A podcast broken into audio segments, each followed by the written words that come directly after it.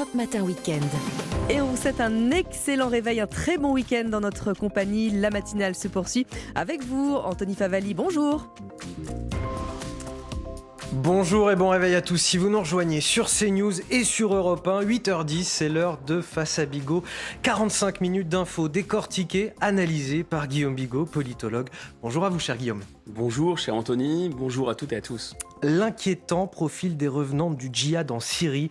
C'est le sujet par lequel on, va commencer ce matin. C'est à la une du Figaro. Une vague de rapatriement a eu lieu cette semaine avec 15 femmes et leurs enfants, environ une trentaine. Seulement voilà, les magistrats, les enquêteurs antiterroristes s'inquiètent. Ces femmes, au profil trouble, représentent un enjeu pour la sécurité du pays et certains spécialistes estiment même qu'on n'a pas les moyens de les surveiller. Les explications, Alexis Vallée.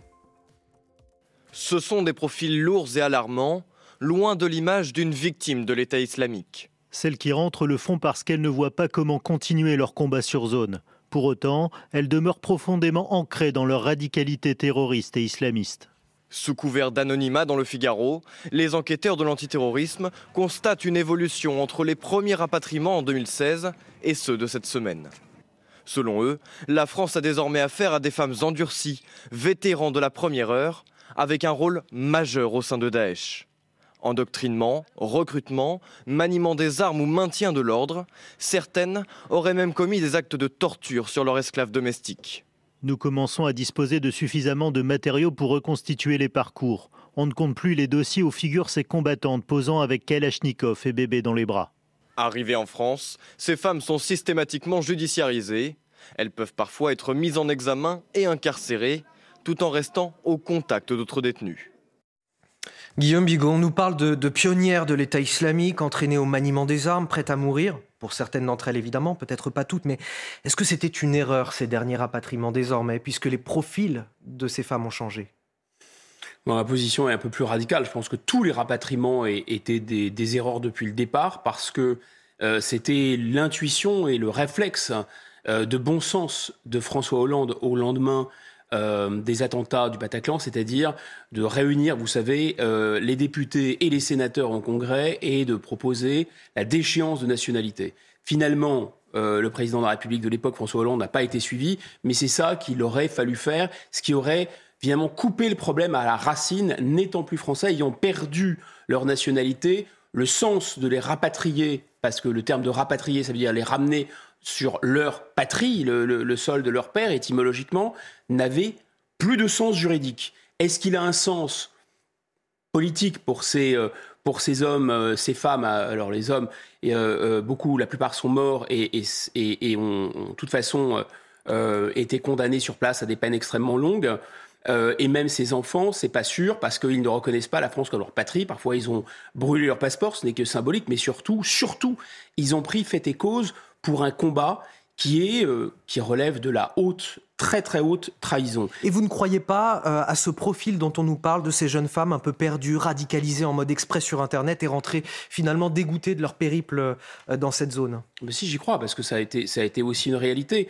Mais le problème est le suivant, c'est que vous avez d'abord la doctrine pensée et, et correspondant à un entraînement qui est de la taquilla. Quand vous êtes dans un groupe comme ça, de toute façon, vous avez euh, des légendes, vous avez des narratifs, vous racontez des choses. Alors là, ça a été dit dans le sujet, et c'est vrai, on en a rapatrié déjà, donc on commence à recouper les informations et à avoir démêlé le vrai du faux, mais d'abord, on n'a pas vraiment euh, que ça à faire. Alors, qu'est-ce qui s'est passé? Moi, on a eu l'occasion aussi d'aborder cette question. Je pense que les enfants, les enfants en bas âge peuvent être éventuellement amendables, mais il faut être sérieux quand on a euh, quand on a, euh, on s'est engagé dans un combat de ce type, qui aboutissait à brûler vifs euh, des prisonniers, à égorger, à décapiter des hommes, des, des, des, enfin, des gens sans, sans, défense, et surtout, surtout, il faut bien comprendre qu'il y a une sorte de de lien qui est assez complexe entre qu'est-ce que c'est ces, gens c'est le djihadisme. C'est-à-dire c'est une vision radicale de l'islam qui entend prendre le pouvoir par l'extrême violence. Ça a été le projet de Daesh c'est le projet d'Al-Qaïda c'est le projet des terroristes. Et deuxièmement on a une vision qui est à peu près la même non moins radicale de l'islam mais qui avance par des moyens non violents. C'est l'islamisme. Ce sont les mosquées radicales, les prêches radicales, c'est de l'entrisme, c'est des, gens qui, par, hélas, en France et en Europe ont pignon sur rue. Et voilà. Et en réalité, il faut bien comprendre que les deux, d'une certaine façon, se tiennent la main bizarrement lorsqu'il y a des attentats. les, les, islamistes non violents avancent aussi. Donc il y a un problème de subversion, un risque de subversion d'une partie de la population. C'est pas qu'ils vont prendre le pouvoir en France, c'est qu'ils sont capables de créer vraiment des fractures très très graves dans notre société. Et vous dites que ces femmes qui sont de retour, par exemple, vont faire du prosélytisme, au-delà de la violence même qu'elles pourraient générer si elles étaient radicalisées, euh, elles sont euh, prosélytes, c'est ça? Alors d'abord, on va avoir le phénomène des prisons, parce que les prisons sont des incubateurs de djihadisme, mais aussi juste simplement d'islamisme, ce qui est suffisamment grave, et leur, euh, leur poids symbolique, le poids symbolique de ces femmes euh, qui se sont. Alors maintenant, celles qui avaient un engagement un peu plus léger sont revenues au fur et à mesure, mais celles qui vont revenir sont effectivement des durs de durs. Là, on attaque le noyau dur. Donc ces, ces femmes sont des passionnariats un peu de la cause. Elles ont une vertu, enfin, elles ont une valeur symbolique pour la cause et donc pour les gens qui sont proches de ces idées importantes. Dans un milieu carcéral, qui est un milieu fermé, qui est un milieu très dur, certains peuvent déjà les regarder comme étant des héros, et en plus, on n'a pas suffisamment de places de prison pour les isoler. On arrive à isoler tant bien que mal euh, les hommes, qui parfois les plus dangereux, sont placés dans des complètement à l'isolement. La plupart d'entre eux sont passés dans des bâtiments où ils sont mélangés avec d'autres prisonniers, mais enfin, on peut les, on, sait que dans certains, euh, euh, dans certaines prisons et dans certains lieux de certaines prisons, il, y a ce genre d'individus. Et puis là, pour les femmes, elles vont être diluées en fait dans un milieu carcéral classique. Et ensuite, toutes les techniques de déradicalisation, mais d'ailleurs le terme. J'allais vous demander, vous y croyez à la déradicalisation? Le terme lui-même nous en dit suffisamment long, déradicaliser. C'est-à-dire qu'à d'abord, on n'ose toujours pas euh, nommer l'ennemi. Il ne s'agit pas de désislamiser. Le terme serait problématique. Il ne s'agit pas de dédjihadiser. Euh, on pourrait au moins le comprendre, de déradicaliser. En fait, le problème, ce n'est pas leur idée, c'est que le fait que leur idée soit radicale, soit extrême. Mais enfin, vous voyez bien que ce ne sont pas seulement des gens qui sont des extrémistes ou des fanatiques de manière neutre. Ils ont un combat, ils ont une idéologie qui est très ancrée et qui s'appuie même sur une religion euh, pluriséculaire. Ça, ne va pas s'en débarrasser comme ça. Les techniques qu'on a utilisées sont des techniques qui échouent, sont des techniques d'une très grande naïveté. Alors maintenant, la situation a vraiment évolué. On a, eu, on a connu trois phases avec ces affaires de revenants. On a connu une première phase qui était, disons, avant la chute du califat. Donc avant la chute du califat, de toute façon, personne ne revenait et grosso modo, ça a été avoué par le président Hollande, on neutralisait les cibles, hein, c'est-à-dire qu'on tuait les gens sur place, pour être, pour être clair, par des drones, par des frappes. Deuxièmement, on les a rapatriés, c'est la doctrine Cazeneuve, au cas par cas. On rapatriait des enfants que les familles demandaient. Effectivement, les enfants avant 13 ans, placés en famille d'accueil, etc., pouvaient éventuellement, on pouvait les, sauver parce qu'ils ont parfois été endoctrinés. On, a vu des enfants qui tranchaient des, les vifs. Des, Mais vous vous dites même que les, que les préados, les ados, c'est déjà trop tard? Je ne suis pas un spécialiste de l'enfance, mais le risque, le risque est extrêmement important. Et ce sont les lionceaux du califat. Ils ont été éduqués dans cette idéologie. Dans les camps où les, les, Kurdes les, maintenaient euh, prisonniers, il faut bien comprendre aussi que cette idéologie, elle a servi de ciment. C'était des mmh. conditions extrêmement difficiles. Donc, ça m'étonnerait euh, qu'ils aient tourné Kazakh. Évidemment, le discours en face de la caméra, le discours vis-à-vis des autorités, c'est oui, mais nous n'avons qu'une envie, retrouver le pays des droits de l'homme, retrouver notre pays, etc. Mais, mais la plupart d'entre eux n'en pense pas un mot. Donc la deuxième étape, c'était de retour au cas par cas. Et maintenant, Maintenant, il y a cet argument, les autres pays européens les font revenir, argument d'autorité européiste auquel le président ne peut pas répondre. Il y a eu des condamnations de la Cour européenne des droits de l'homme, mais surtout, surtout, il y a eu un contexte géopolitique. Le contexte géopolitique, c'est que depuis l'été 2021, ces camps kurdes ne sont plus sécurisés. C'est-à-dire que les groupes islamiques sur place se reforment. Parfois, ils ont libéré manu militari ces camps. Donc leur sécurité Enfin, c'est pas la sécurité des terroristes, on s'en fiche un peu, pardon d'être cynique, de la sécurité des terroristes, mais la sécurité euh, des ils peuvent être, enfin, ces prisonniers qui ont une haute valeur symbolique pour les mouvements djihadistes peuvent être libérés par les djihadistes eux-mêmes. Et puis la Turquie joue un rôle assez trouble parce que ce sont, n'oublions pas, des Kurdes qui les maintiennent, qui les détiennent, pardon, et qui les surveillent. Et en réalité, euh, la Turquie, elle, elle fait aussi la guerre aux Kurdes. Donc personne ne va finalement défendre ces Kurdes parce qu'ils sont sous le feu d'une certaine façon euh, de l'État turc. la question est assez complexe, mais en résumé, oui, il ne faudrait pas qu'ils reviennent, et pour la raison la plus importante, en dehors de la dangerosité, c'est que nos services sont déjà saturés euh, par la surveillance de gens sur le territoire déjà très dangereux, de djihadistes qui sortent de prison au fur et à mesure qu'ils ont, euh, euh, qu'ils ont purgé leur peine, on est absolument saturé. C'est ce que dit euh, Thibault de Montbrial ce matin dans le Figaro. Avocat, il nous dit le pays n'a pas les moyens de les surveiller. Bien sûr. il dit aussi la France a, a finalement cédé à l'activisme d'associations et d'avocats ainsi que d'organisations internationales, à la légitimité discutable sur ces questions dans l'affaire des rapatriements. Bah, il y a eu la, les déclarations de, de l'UNICEF, effectivement, euh, les petits enfants, etc. Il faut, faut être gentil avec les enfants. Bon, euh, c'est tout ça, ça s'appuie. Mais même, même sur, sur, sur, ces femmes, même sur ces femmes. Mais voilà, ce que j'allais dire, il y a la Cour européenne des droits de l'homme. Euh, la France a, a, subi des, forcément la, la pression de, de, de, ces associations, de ces avocats et de ces instances internationales dans, dans ce dossier, qui a poussé au rapatriement de, Alors, la, ces personnes. La CEDH, vraiment euh, était dans, dans, son rôle de, complètement euh, légaliste et formaliste, c'est-à-dire qu'elle a considéré euh, que la France ne pouvait pas ne pas faire droit, ne pas étudier des demandes de rapatriement avec des familles qui avaient contacté des avocats pour récupérer leurs petits-enfants, par exemple. Et donc la France a été condamnée parce qu'elle n'a, elle n'a, d'après la CEDH, pas suffisamment étudié ces demandes. Mais heureusement, j'allais dire, parce que tout est possible avec la CEDH, et souvent le pire. Mais enfin, heureusement, la CEDH n'a pas consacré dans une jurisprudence euh, euh, un droit à revenir. Allez, on va avancer euh, sur nos sujets ce matin. Ces mairies qui vont fermer leurs portes ce mardi 31 janvier en soutien à la mobilisation contre la réforme des retraites. C'est l'opération Mairie solidaire lancée à l'appel de Fabien Roussel, le secrétaire national du Parti communiste.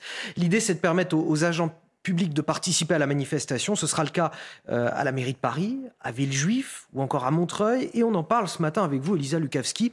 La question que je me posais est la suivante. Est-ce que c'est légal? Eh bien, en tout cas, ça n'est pas illégal, mais sous certaines euh, conditions. Il ne faut pas qu'il y ait d'atteinte disproportionnée à la continuité euh, du service public. Exemple, si une mairie ne ferme que quelques heures dans la journée, eh bien, on peut penser qu'elle n'est pas dans l'illégalité. Dans les faits, même si les mairies participent à cette opération, eh bien, certains services euh, publics doivent continuer à être assurés et resteront donc ouverts, comme celui de l'état civil ou encore euh, les services d'urgence. Par exemple, si un incendie a lieu dans un immeuble euh, de la commune, eh bien, il faut trouver une solution de relogement pour les sinistrés. On a donc évidemment besoin euh, de ce service. L'autre point soulevé par ces fermetures, eh bien, c'est le respect de la neutralité qui est énoncé dans le Code général de la fonction publique et auquel les services publics sont soumis. Un élu n'a pas le droit de politiser ses actions administratives. Mais concernant les fermetures de mairie, eh bien, le soutien apporté est un petit peu plus flou. Hein. Si le maire décide de fermer en tant que responsable politique, par exemple, eh bien, il n'est pas soumis au principe de neutralité.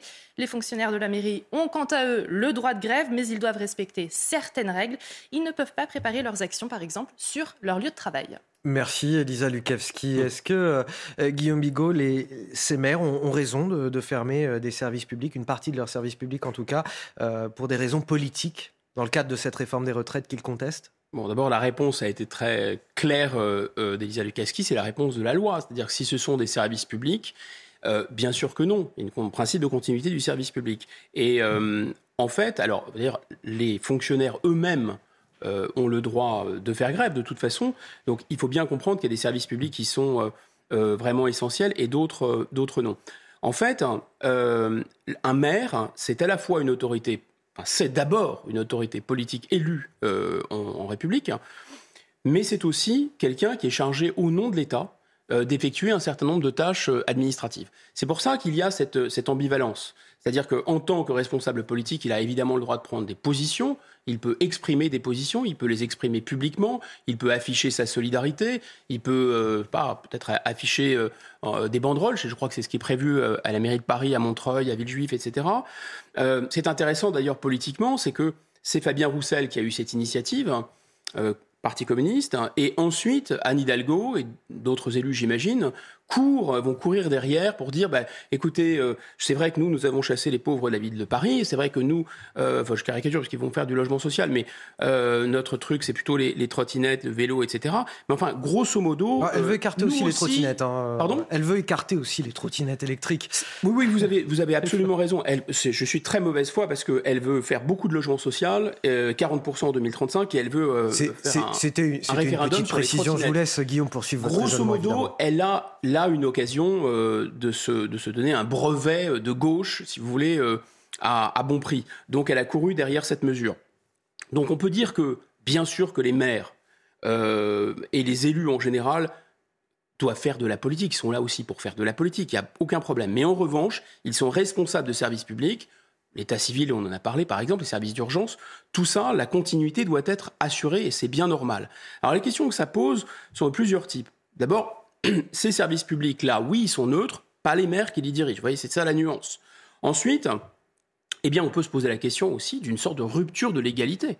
Parce que finalement, euh, si les mairies décident de fermer complètement, alors modulo, c'est bah ce, service public minimal et résiduel, ça veut dire que les agents de la mairie de Paris n'auront pas à poser euh, de jours de grève. Donc, contrairement à d'autres euh, salariés, que ce soit du service public ou, ou du privé, bah, qui eux perdront une journée et ne seront pas payés, ceux qui travailleront à la mairie de Paris, eux, ne perdront pas une journée de grève. voyez Donc ça, il y a quand même une espèce de rupture de l'égalité. Et ça revient à dire que ces mairies de gauche subventionnent euh, quelque part la, mobilisation. Exactement. Enfin, c'est une, une, subvention indirecte. En revanche, effectivement, la, subvention directe, il y a eu, je crois, en 1987, un cas où il y a un fonds de solidarité qui voulait être... Euh, enfin, qui avait été ouvert d'ailleurs par, euh, par, un, par un maire. Et là, ça a été tranché par le Conseil d'État, à mon avis à juste titre, une mairie ne peut pas financer un mouvement social euh, et appeler un fonds de solidarité à un mouvement social. Donc là, on peut considérer que indirectement, il y a une sorte de soutien financier à ce mouvement. Je pense que là, ça va peut-être un peu loin. Et puis, un dernier argument qui est brandi par les juristes, qui est de dire bon, bah voilà, ça peut être aussi, et, je pense que ce serait pour ceux qui souhaitent euh, fermer leur mairie, l'argument, à mon avis, le plus imparable, c'est l'ordre public, c'est dire qu'ils redoutent que le mouvement social euh, puissent déborder, que les, conditions dans lesquelles on accueille le public dans les mairies, euh, les conditions ne seront pas réunies. À mon avis, s'ils brandissent l'ordre public, euh, ils auront plus tellement de, plus tellement de problèmes. Enfin, on n'est pas là pour donner des conseils juridiques aux maires qui veulent, qui veulent fermer leur mairie, mais grosso modo, voilà, je pense qu'on va un peu loin en considérant que les maires ont une obligation de neutralité. Ben non, l'administration en France, elle est commandée par des élus. Voilà, donc l'administration, oui, elle est neutre. Ceux qui les commandent, bah non, par définition, ils ne sont pas neutres, ils sont nos élus. Bon, Guillaume Bigot, est-ce que c'est de nature à, inquiéter le gouvernement? Alors, c'est peut-être de nature à inquiéter le gouvernement parce que euh, si, je dirais, euh, on assiste pour d'autres raisons, parce que là, ce sont des, comment on dit, ce sont des signaux faibles, ce sont des petits, euh, des petits indices que certains maires, mais là on parle de maires, très, peu de maires, la mairie de Paris, quelques mairies en région parisienne, si ça venait à se propager, oui, le gouvernement aurait raison de s'inquiéter, parce que toute chose égale par ailleurs, je pense qu'on va en parler aussi, les maires ont, d'autres, bien d'autres raisons d'en vouloir à la politique gouvernementale et à l'État. Et donc effectivement, on peut considérer que les maires, et on l'a vu pour le moment des Gilets jaunes, sont une sorte de rempart, je ne dis pas pour la République, je dis pour, en tout cas, euh, le, des, des, mouvements de contestation, le gouvernement s'était appuyé pour stopper la vague des Gilets jaunes sur les maires. Si les maires maintenant se mettent en pointe contre le gouvernement. Si demain des maires mettent des gilets jaunes, ah bah oui, ça va, ça va être beaucoup, beaucoup plus compliqué. Bon, vous me tendez la perche, euh, Guillaume Bigot. Dans le Val d'Oise, le maire LR de Franconville qui se met en, grève. Xavier Melki a décidé de couper les ponts avec les services de l'État. Pourquoi, me direz-vous? Pour protester contre la hausse des cotisations sociales des employeurs publics. C'est en fait un amendement qui est prévu justement dans cette réforme des retraites. Un amendement qui va lui coûter 200 000 euros de plus. 200 000 euros qu'il va falloir trouver dans les caisses de la municipalité. Seulement voilà, la ville croule déjà sous les dépenses d'énergie qui ont augmenté de 300%. Le budget de la ville est sous l'eau à tel point euh, que Xavier Melki envisage de fermer la cantine ou la piscine municipale. Nous avons recueilli son témoignage, je vous propose de l'écouter. Moi, j'ai un budget de 55 millions. Entre 2021 et 2023, l'énergie est passée de 2 millions à 6 millions d'euros. Euh, je m'attends à avoir une évolution de 40 à 50% sur les denrées alimentaires. Euh, qui constituent les plus de 3000 repas par jour que nous avons dans les écoles. Je souhaite que l'État soit au rendez-vous. En 2022, euh, les villes ou certaines communes avaient été aidées. En 2023, les critères sont tels euh, à ma connaissance, très très peu de communes seront soutenues par l'État. si je, réduis encore le, nombre de mes, agents, euh, bah, par exemple, hein, vous prenez un service urbanisme. Quand vous avez moins de gens qui traitent les dossiers et que vous êtes tenu par des délais, vous ne pouvez pas répondre. Donc, euh, euh, on arrive à un moment donné où c'est le service public local qui est en danger. Et donc ce maire qui a décidé de, refuser de rencontrer, d'échanger avec les représentants de l'État, comme par exemple le préfet, tant qu'un soutien budgétaire de l'État n'aura pas été acté. Guillaume Bigot, vous comprenez sa réaction? Il y, a, deux dimensions. On peut essayer de prendre un peu de recul et comprendre cette attitude. Ça fait un peu le lien avec le sujet précédent, effectivement. Euh, c'est-à-dire qu'on a un mécanisme qui est quand même assez étrange d'autorité publique censé euh, incarner le civisme, censé euh, incarner l'État, souvent des élus. Je ne vais pas tout mélanger. Mais c'est vrai, quand on voit Madame Rousseau qui appelle à la désobéissance civile, quand on voit un Louis Boyard qui, qui, dit, qui fait dans un clip de rap où il appelle à l'assassinat de, euh, de, personnalités politiques. Monsieur Melki, il n'est pas du tout là-dedans, évidemment. Monsieur Melki, ce qu'il fait est, non seulement très soft, mais peut absolument se comprendre. Seulement, il y a, quelque chose qui ressemble à ça, c'est-à-dire qu'on a euh, un maire qui dit, bah, écoutez, moi, finalement, euh, la, collaboration avec le préfet, la collaboration avec les services de l'État, avec les ministères, c'est plus mon affaire. Donc évidemment, il y a quelque chose, en tout cas, d'assez virulent. Et en réalité, oui, il a des raisons, je pense, assez valables de faire ça. On va revenir dans un instant avec vous, Guillaume Bigot, sur euh, cette décision de Xavier Melki, le maire LR de Franconville dans le Val d'Oise. Mais tout d'abord, à 8h30, le rappel de l'actualité est signé ce matin, Elisa Lukavski. Sept personnes sont mortes euh, dans l'attaque euh, d'une synagogue à Jérusalem-Est hier soir. Un Palestinien armé a tué par balle sept personnes. Ça s'est passé pendant les prières du Shabbat. L'auteur de cette tuerie euh, a été abattu. Cette attaque s'est produite après des frappes israéliennes sur la bande de Gaza et au soir de la journée mondiale à la mémoire des victimes de la Shoah. Perpétuité en appel pour l'ex-compagnon euh, de Julie euh, Douib. La cour d'assises d'appel de Corse du Sud a condamné hier Bruno Garcia Cruciani à la réclusion criminelle à perpétuité pour le féminicide de son ex-compagne et mère de ses enfants, Julie Douib. C'était en 2019. Reconnu coupable d'assassinat, il a également fait l'objet d'un retrait total de l'autorité parentale sur ses deux fils de 12 et 14 ans. Toutes les options sont sur la table. Déclaration du porte-parole du gouvernement Olivier Véran hier à propos d'un éventuel changement de législation sur la fin de vie. Une phrase qu'il a lancée après avoir été interrogé sur la possibilité d'autoriser le suicide assisté en France, et ce alors qu'il était en déplacement en Suisse, pays où le suicide assisté est toléré. Face à Bigot sur CNews et sur Europe 1, il est 8h31. Si vous nous rejoignez, nous parlions du maire LR de Franconville dans le Val d'Oise qui a décidé de, couper les ponts avec les services de l'État pour protester contre la hausse des cotisations sociales des employeurs publics. C'est ce qui est prévu euh, dans la réforme des retraites, un amendement qui va lui coûter 200 euh, 000 euros euh, supplémentaires et donc il a décidé de, refuser, de rencontrer, d'échanger avec les représentants de, l'État dans sa ville. Guillaume Bigot, vous avez le sentiment qu'on abandonne finalement les maires face à leurs administrés face au mécontentement. On sait que ce sont eux les maires qui sont à, portée de baffe des électeurs, comme euh, le dit Emmanuel Macron, euh, l'expression consacrée du chef de l'État. Et d'ailleurs, pas seulement qu'au sens figuré, puisqu'on sait que les maires aussi sont souvent victimes de violences. Bien sûr, ce, sont avec le président de la République en temps normal et euh, parmi tous les élus, les élus, normalement, les maires les plus populaires, ceux qui avaient dans le, dans le grand jeu de culbuto euh, disons, démocratiques, ceux qui restaient, populistes, hein, ceux qui restaient encore debout, ceux qui tenaient encore debout, les gens avaient confiance en eux parce qu'ils les connaissaient, surtout dans les euh, petites agglomérations. Et donc maintenant, comme je l'ai dit tout à l'heure, autant ils avaient été en pointe euh, pour défendre le gouvernement, la République, les institutions représentatives, les réformes pendant la crise des Gilets jaunes, maintenant ils semblent tourner Kazakh. Et ça, c'est un phénomène inquiétant. On sait qu'il y a eu une grande démission dans toute la société française après le Covid, une espèce de fatigue généralisée. Mais après avoir fait ce qu'ils ont fait pour défendre le gouvernement pendant les Gilets jaunes, il y a une fatigue, je pense, démocratique, une fatigue politique, et je pense, quel que soit leur bord, parce que ces gens sont souvent proches de la population et ils en ressentent directement les souffrances, avec cette expression un peu bizarre d'apporter de baffe, qui est maintenant euh, fait florès. Et puis je pense que, si vous voulez, quelqu'un comme Xavier Melki, qu'est-ce qu'il dit au fond? Dit, mais c'est l'injonction contradictoire. C'est-à-dire que moi, euh, je suis un maire, euh, mais c'est vrai de toutes les collectivités locales, l'État m'impose l'équilibre de mon budget, c'est la loi. Toutes les collectivités doivent avoir un, budget en équilibre.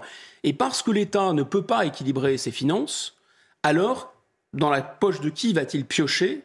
Eh bien, dans la nôtre. Et donc, ils se sentent évidemment trahis. Donc, d'abord, c'est absolument incohérent puisque l'État impose des règles qu'il ne s'impose pas lui-même, d'une part. Savez, les dotations euh, les dotations de l'État euh, aux collectivités locales, c'est pas de l'argent cadeau, c'est pas des aides, c'est parce qu'il y a eu dans le cadre de la décentralisation un certain nombre euh, de, fonctions qui étaient assurés par l'État et qui sont désormais assurés par les collectivités locales, dont des municipalités. Et donc, voilà, il y a des dotations qui, en échange, sont versées par l'État pour faire le travail de l'État sur place. Mais sauf qu'à un moment, depuis 2014 notamment, il y a eu une baisse assez, drastique de ces dotations. Là, euh, dans le, récemment, il y a eu encore eu 10 milliards de baisse de ces dotations. Voilà une première raison. C'est-à-dire qu'on leur demande de faire des choses au nom de l'État, ils n'ont pas l'argent. L'État est en déficit et on leur demande de ne pas être en déficit.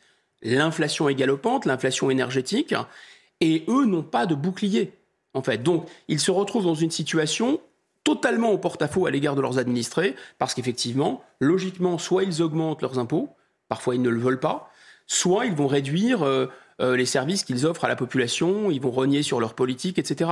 Donc on comprend euh, la réaction d'un Xavier Melki, on comprend qu'il y a un sentiment de trahison, d'autant que le gouvernement, souvenez-vous, a insisté lourdement. C'était plutôt du temps de Jean Castex où il, ne jurait que par les territoires, mais déjà encore Madame Borne, c'est-à-dire le terrain euh, ne saurait mentir, les territoires, les territoires, on va faire confiance aux territoires, c'est la décentralisation. On l'avait vu avec l'Association des maires de France, ces gens-là se sentent absolument floué, si vous voulez. Alors la méthode, bon, on peut la contester. Soyons honnêtes, il y a ainsi un petit côté euh, d'agite propre, il y a un petit côté de marketing politique. J'ai fait mon coup politique, c'est le Andy Warhol. Hein, je vais avoir. Alors pour, pour le coup, j'ai envie de dire, on en parle. Voilà, c'est ça. Il a, ça a fonctionné. Il a, il a peut-être raison aussi euh, sur, le, sur le fond. Sur sa cause, oui, mais en même temps, c'est toujours ça de prix pour lui. Depuis 2020, euh, le début de, de, la mandature pour, pour les maires de France, on a 900 maires qui ont, qui ont quitté leur fonction. 900 maires. Autant de démissions en l'espace de deux ans, donc les deux premières années de mandature, que sur les quatre premières années de la mandature précédente, c'est-à-dire 2014, euh, de, 2020. C'est le signe que les maires n'en peuvent plus aujourd'hui. Bah, c'est-à-dire qu'on parle tout le temps du populisme avec euh, la montée de partis très contestataires d'une part, la montée de l'abstention d'autre part, et ça on peut dire c'est le détricotage de la démocratie par le bas. Mais on oublie qu'il y a un détricotage de la démocratie par le haut, c'est-à-dire le fait que d'abord ces maires qui sont, je répète, vraiment les, les briques Hein, les unités de base, comme dans la société, la famille est l'unité de base. Dans la famille républicaine, dans la famille démocratique, l'unité de base, c'est euh, le maire. Donc si vous n'avez plus de maire, et si les gens ne se représentent plus, je ne sais plus, je crois qu'il y avait 55% euh, des maires qui envisageaient de ne pas se représenter. c'est absolument considérable. Souvent, ils sont très mal payés, ils en prennent plein la tête, etc. Donc c'est vraiment une, euh, un investissement, un dévouement, un sens de l'intérêt général. Si on dégoûte ces gens, ah bah oui, on détricote effectivement la démocratie par le bas, et c'est extrêmement grave. Je reviens sur cette idée, non pas parce qu'elle est obsédante, et parce que quand on... Euh, encore une fois, je veux pas euh, faire peur, euh, mais finalement, on, on l'a déjà évoqué dans cette crise des retraites qui semble peut-être un peu enflée, puisque la population est vraiment contre, et les syndicats sont tous unis vent debout. Alors on peut dire, bon, ça va passer, cette réforme était utile. Moi, j'en sais rien, ce n'est pas mon sujet. Je dis simplement vu la faiblesse de la représentativité, de la notion de représentativité, c'est-à-dire des syndicats qui sont quand même très faibles, euh, qui, ne, qui ne mordent pas, qui n'entraînent pas avec eux, finalement, ils courent derrière leur base. Et euh, avec des partis politiques qui sont faiblement représentatifs, avec de moins en moins de militants. Regardez le, Parti socialiste, cet effondrement est quand même très spectaculaire. Mais l'Assemblée nationale qui ne reflète pas l'ensemble du corps électoral, ça n'a jamais été le cas. Il n'y a pas de vote obligatoire en France, mais enfin, ça n'a jamais été aussi peu représentatif finalement. Il n'y a plus de courroie de transmission. Donc s'il y a une explosion de colère, où est cette courroie de transmission? Et là où ça deviendra extrêmement grave, c'est qu'on aurait, encore une fois, des maires qui ont fait euh, tampon, qui ont fait rempart après les Gilets jaunes et qui eux-mêmes mettraient des Gilets jaunes, ah non, là, ça deviendrait extrêmement grave. Face à Bigot sur CNews et sur Europe 1, il est 8h37. On va parler de cette situation inédite qui en dit long sur notre système de santé. À Nevers, dans la Nièvre, désert médical où l'on manque de soignants, la région Bourgogne-Franche-Comté a mis en place un pont aérien. Chaque semaine, des soignants vont prendre l'avion depuis Dijon pour venir combler les manques. Ils feront l'aller-retour dans la journée. Le tout premier vol a eu lieu ce jeudi. Le récit, Soumaya Lalou. C'est un accueil quasi présidentiel pour ces huit médecins. Pour la première fois, ces Flying Doctors, comme on les appelle déjà, arrivent en avion du CHU de Dijon. D'habitude, on venait en train depuis deux ans, euh, assez régulièrement, pour aider notre collègue à Nevers. Et puis là, c'était en avion, donc c'est plus rapide, effectivement. Ça permet de partir le matin même et pas la veille au soir. Direction le centre hospitalier de Nevers, où le manque de soignants est criant. Pneumologues, gynécologues ou encore cancérologues, en tout c'est une cinquantaine de médecins et plus de 35 infirmières qui manquent à l'appel. Ah bah, ces médecins, ils m'apportent euh, autrement. C'est impossible de faire fonctionner un, service comme ça avec un seul médecin. Ina Digay-Cochet est souvent en renfort dans cet hôpital. Elle a déjà ses repères. Tout de suite, je vais allumer les consoles, rentrer les codes, me connecter et puis commencer à regarder les premiers examens que je dois interpréter et après je vais voir le patient. C'est pour être plus rapide que ce point aérien a été mis en place. Il relie une fois par semaine Dijon à Nevers pour un trajet de 35 minutes, contre près de 2h15 en train. C'est un coût, mais c'est un coût. Euh, il faut savoir que les intérimaires nous coûtent à peu près 3,5 millions par an. On fait des économies en fait en, faisant venir même un avion de Dijon. Voilà. Mais il y a aussi un coût écologique. Cependant, entre le soin de la population et la volonté de limiter l'empreinte carbone, la région a tranché elle espère multiplier les allers-retours pour répondre aux besoins des patients. Reportage lunaire incroyable qui résume à lui seul toute la situation de nos hôpitaux, de notre système de santé en France. Bah écoutez, on, aurait plutôt, euh, je sais pas, on était plutôt habitué à ces reportages, vous savez, sur les, ce qu'on appelle dans le monde anglo-saxon les flying doctors, donc euh, en Australie, qui est un pays à la taille d'un continent très peu densément peuplé, effectivement, au fin fond de ce qu'ils appellent le bush, ils font venir des médecins. Au fin fond euh, de l'Arizona, dans le désert du Nevada, ils font venir des médecins par avion. Mais à Nevers, c'est pour faire 200 dans la Nièvre, entre, pour faire 200 km, c'est effectivement surréaliste. Donc, qu'est-ce que ça indique? Effectivement, le sujet des déserts médicaux, ça c'est bien clair, particulièrement à Nevers.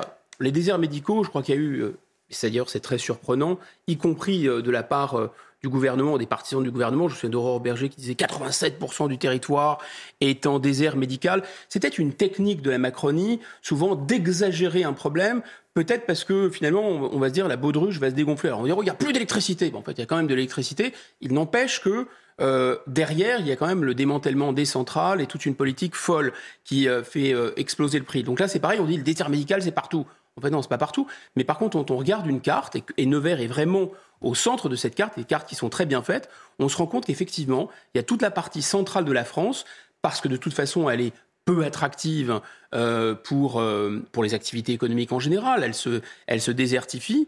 Alors, elle se désertifie en plus au plan médical, puisque ailleurs en France, là où il y a suffisamment d'activités économiques, là où il y a suffisamment, disons, d'attractivité pour la population, il y a déjà une pénurie de médecins et de certains types de médecins. Vous allez à Paris, trouver un rendez-vous avec un dermatologue, bonjour. Alors, vous imaginez à Nevers? Bah, À Nevers, c'est simple, il n'y en a plus de dermatologues comme ça. Bah, je, vous donne, je vous donne un chiffre d'ailleurs. Euh, à, Nevers, il y a un généraliste pour plus de, de 2000 habitants contre 854 au niveau national. Voilà, bon, bah, on est là-dedans, on est dans du simple au double. Donc ça, c'est le sujet de la désertification médicale, c'est le sujet du, de la crise euh, des médecins qui va des généralistes à l'hôpital, qui est une crise absolument systémique.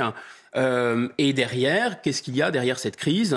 Il y a évidemment euh, là, d'abord et avant tout, le numerus clausus, combiné euh, à un phénomène de on a voulu traiter un système public de santé en France comme relevant d'une logique, pas seulement de marché, mais comme le relevant d'une logique de réduction de coûts à tout prix. Et donc, quand vous combinez le numerus clausus et quand vous combinez la réduction de coûts à l'hôpital et partout, vous arrivez à cette situation catastrophique. Alors c'est assez contre-intuitif parce que le numerus clausus, il faut en parler deux minutes je pense, le numerus clausus à l'origine de, tous ces problèmes du manque de médecins, là c'est le manque de la, la répartition homogène sur le territoire des médecins, mais d'abord il n'y en a pas suffisamment. Alors ça aggrave le, fait que c'est dans certains endroits il n'y en a pas suffisamment. Il y en a encore moins si vous voulez. Le numerus clausus, normalement, Normalement, ça aurait dû assez logiquement, dans une, dans, une, dans une optique de marché, si vous voulez, quand vous limitez l'offre, eh bien, vous faites monter le prix. D'accord? C'est le mécanisme de, la loi de l'offre et de la demande. Et là, remarquez ce qui est incroyable et fantastique. Les gens qui nous dirigent sont tellement doués qu'ils ont réussi à limiter l'offre de médecins, donc créer une pénurie de médecins, et en même temps à faire en sorte qu'ils soient moins bien payés. Donc d'une certaine façon, c'est la double peine. C'est-à-dire qu'il n'y a déjà pas assez de médecins, puis ça décourage les gens euh, deux fois de faire médecine. Alors le gouvernement est revenu là-dessus, mais en fait c'était une politique de longue haleine. Je pense qu'il est très important de noter que dans notre société, l'essentiel des problèmes qu'on rencontre, pas que, mais les problèmes les plus graves qu'on rencontre, sont tous des problèmes, j'allais dire, prévisibles, où quasiment la puissance publique a organisé la catastrophe. C'est-à-dire euh, euh, le nucléaire, le fait d'ignorer qu'il y a un monopole public dans la SNCF, d'ignorer qu'il y a un monopole public euh, dans l'électricité, l'immigration incontrôlée, je sais pas, ça va jusqu'aux sanctions contre la Russie, etc Tout ça, ce sont des phénomènes que l'État, où l'État est directement responsable d'avoir créé des problèmes ah, et les engendrer. Le numerus clausus, c'est ça. Quand vous dites, euh, en 1993, j'ai regardé, il y avait 350 admis en médecine. Non, mais c'est 3500 admis, pardon, en médecine. Euh, c'est de la folie furieuse. Vous voyez, on avait besoin de déjà euh, de dizaines de milliers de médecins par an. Donc là, on a organisé un problème euh, qui en plus, pour des raisons démographiques, allait exploser. Et puis le dernier souci, c'est le problème de l'aménagement du territoire. C'est-à-dire qu'on se rend compte qu'il faut prendre l'avion pour aller de Dijon à Nevers, comme vous dites, c'était à 150 km, et parce que euh, le train il va bientôt fermer. Le train, c'est plus de deux heures. C'est ce que j'allais dire, c'est assez cocasse, c'est que cette liaison euh, Nevers-Dijon va, va, fermer bientôt. Ah oui. voilà, ça, ça c'est assez parlant aussi de nos services publics. Exactement, ça c'est toute la question de, l'aménagement du territoire, des routes, etc. C'est euh, trois heures et demie par la route. Bon, c'est pas normal. Hein. C'est évidemment pas normal. Donc euh, l'avion, bah, ça peut paraître extrêmement choquant, mais enfin euh, c'est quand même assez rationnel parce que on parle pas, disons, de c'est pas des c'est pas de la chirurgie esthétique hein, qui manque à Nevers c'est euh, de la chirurgie cardiaque, euh, de l'oncologie, de la cancérologie, etc. et, tant pis pour l'écologie, parce que là, là, pour le coup, on peut comprendre la décision de. il faut arrêter avec cette histoire d'écologie, parce que je rappelle que la France, c'est 1% des émissions. Donc, c'est totalement incohérent d'expliquer, comme le font les écologistes, les écologistes, et ils ont raison, de dire qu'il y a un problème mondial euh, dû à des émissions de CO2 dans l'atmosphère par des pays comme la Chine, par euh, l'Inde, par les États-Unis, etc. Nous en représentons 1% et on va chouiner parce que pour sauver des vies, on va envoyer quelques médecins euh, faire des rotations en avion. Non, c'est pas raisonnable. Allez, la colère aujourd'hui sur l'île de Ré. Une manifestation va avoir lieu en début d'après-midi contre le déboulonnement d'une statue de la Vierge Mariste à la flotte en Ré. Cette statue avait été installée là après la Seconde Guerre mondiale. Il s'agissait de, de remercier la Vierge pour ceux qui sont rentrés vivants des combats. Il y a donc là un caractère historique aussi à, cette statue.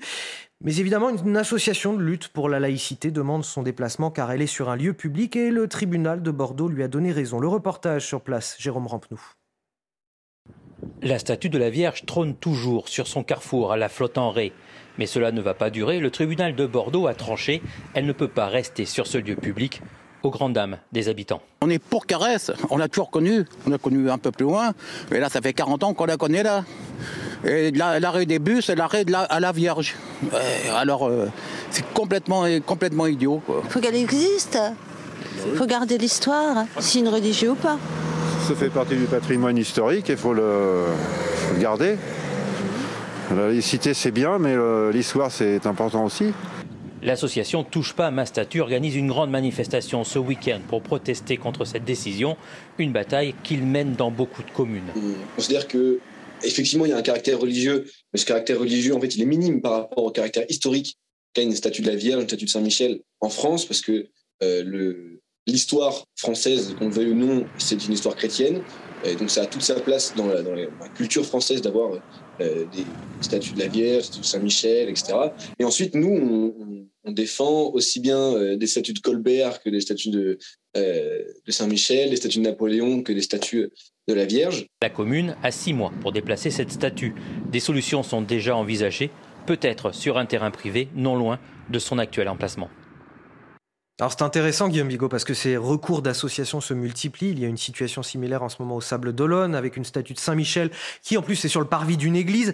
Euh, ces associations, elles mènent un combat idéologique et surtout quelle idéologie se cache derrière tout ça?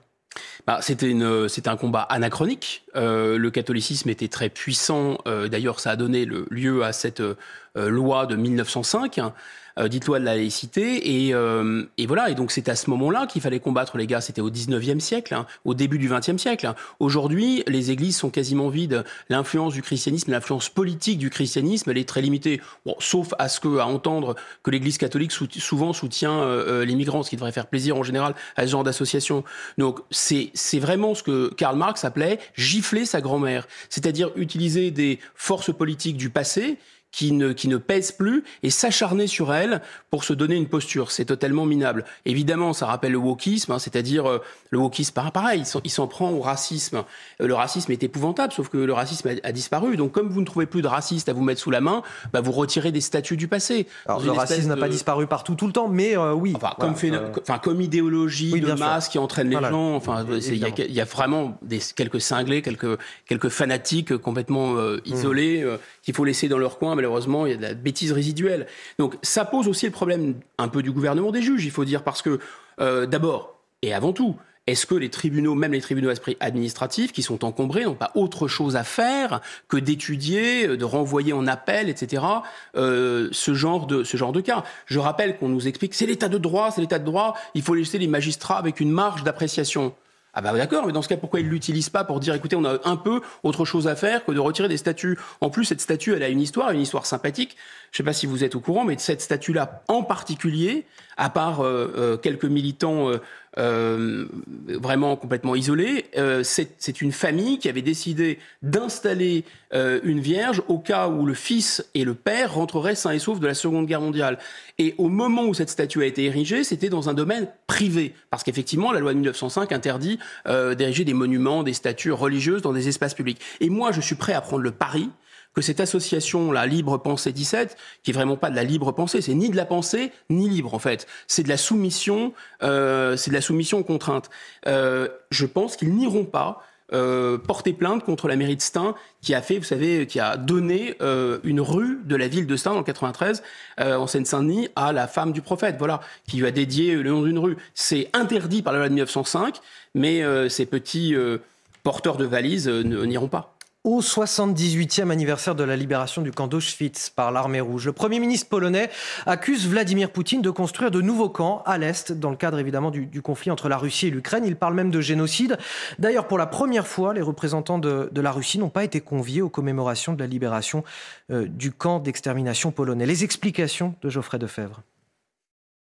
Alors que des survivants de l'Holocauste commémoraient le 78e anniversaire de la libération du camp de concentration d'Auschwitz, sur ses réseaux sociaux, le Premier ministre polonais Mateusz Morawiecki s'en est pris directement à Vladimir Poutine. Le jour de la libération du camp hitlérien allemand de la mort, Auschwitz-Birkenau, souvenons-nous que Poutine est en train de construire de nouveaux camps à l'Est. De son côté, le président russe a profité du jour de commémoration de la libération par l'armée rouge du camp d'Auschwitz en 1945 pour dénoncer le génocide, selon lui, des populations russophones de l'Est de l'Ukraine. Oublier les leçons de l'histoire conduit à la répétition de terribles tragédies. La preuve en est les crimes contre les civils, le nettoyage ethnique et les actions punitives organisées par les néo-nazis en Ukraine. Les enquêteurs de l'ONU ont déclaré l'année dernière avoir collecté des informations sur plus de 400 détentions arbitraires et disparitions organisées par les forces russes en Ukraine. En raison de l'invasion russe de l'Ukraine, c'est la première fois qu'aucun représentant russe n'est invité à la commémoration de la libération du camp d'Auschwitz-Birkenau. Oui, l'armée rouge qui a, qui a libéré euh, Auschwitz, fallait-il écarter les, les Russes de ces commémorations cette année? Non, bien sûr que non. L'histoire est ce qu'elle est.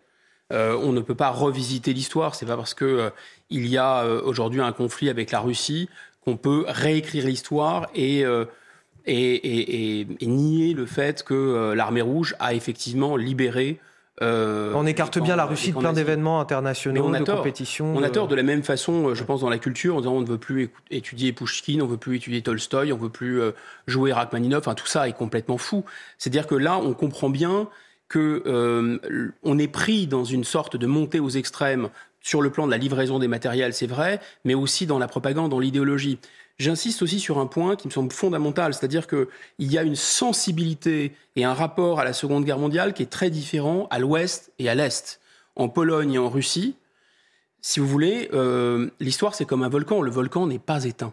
Il n'est pas éteint. La cicatrice laissée par l'histoire, les frontières sont des cicatrices laissées par l'histoire, euh, disait un, grand historien. Il a raison. Là, cette cicatrice, elle est toujours purulente, elle saigne toujours.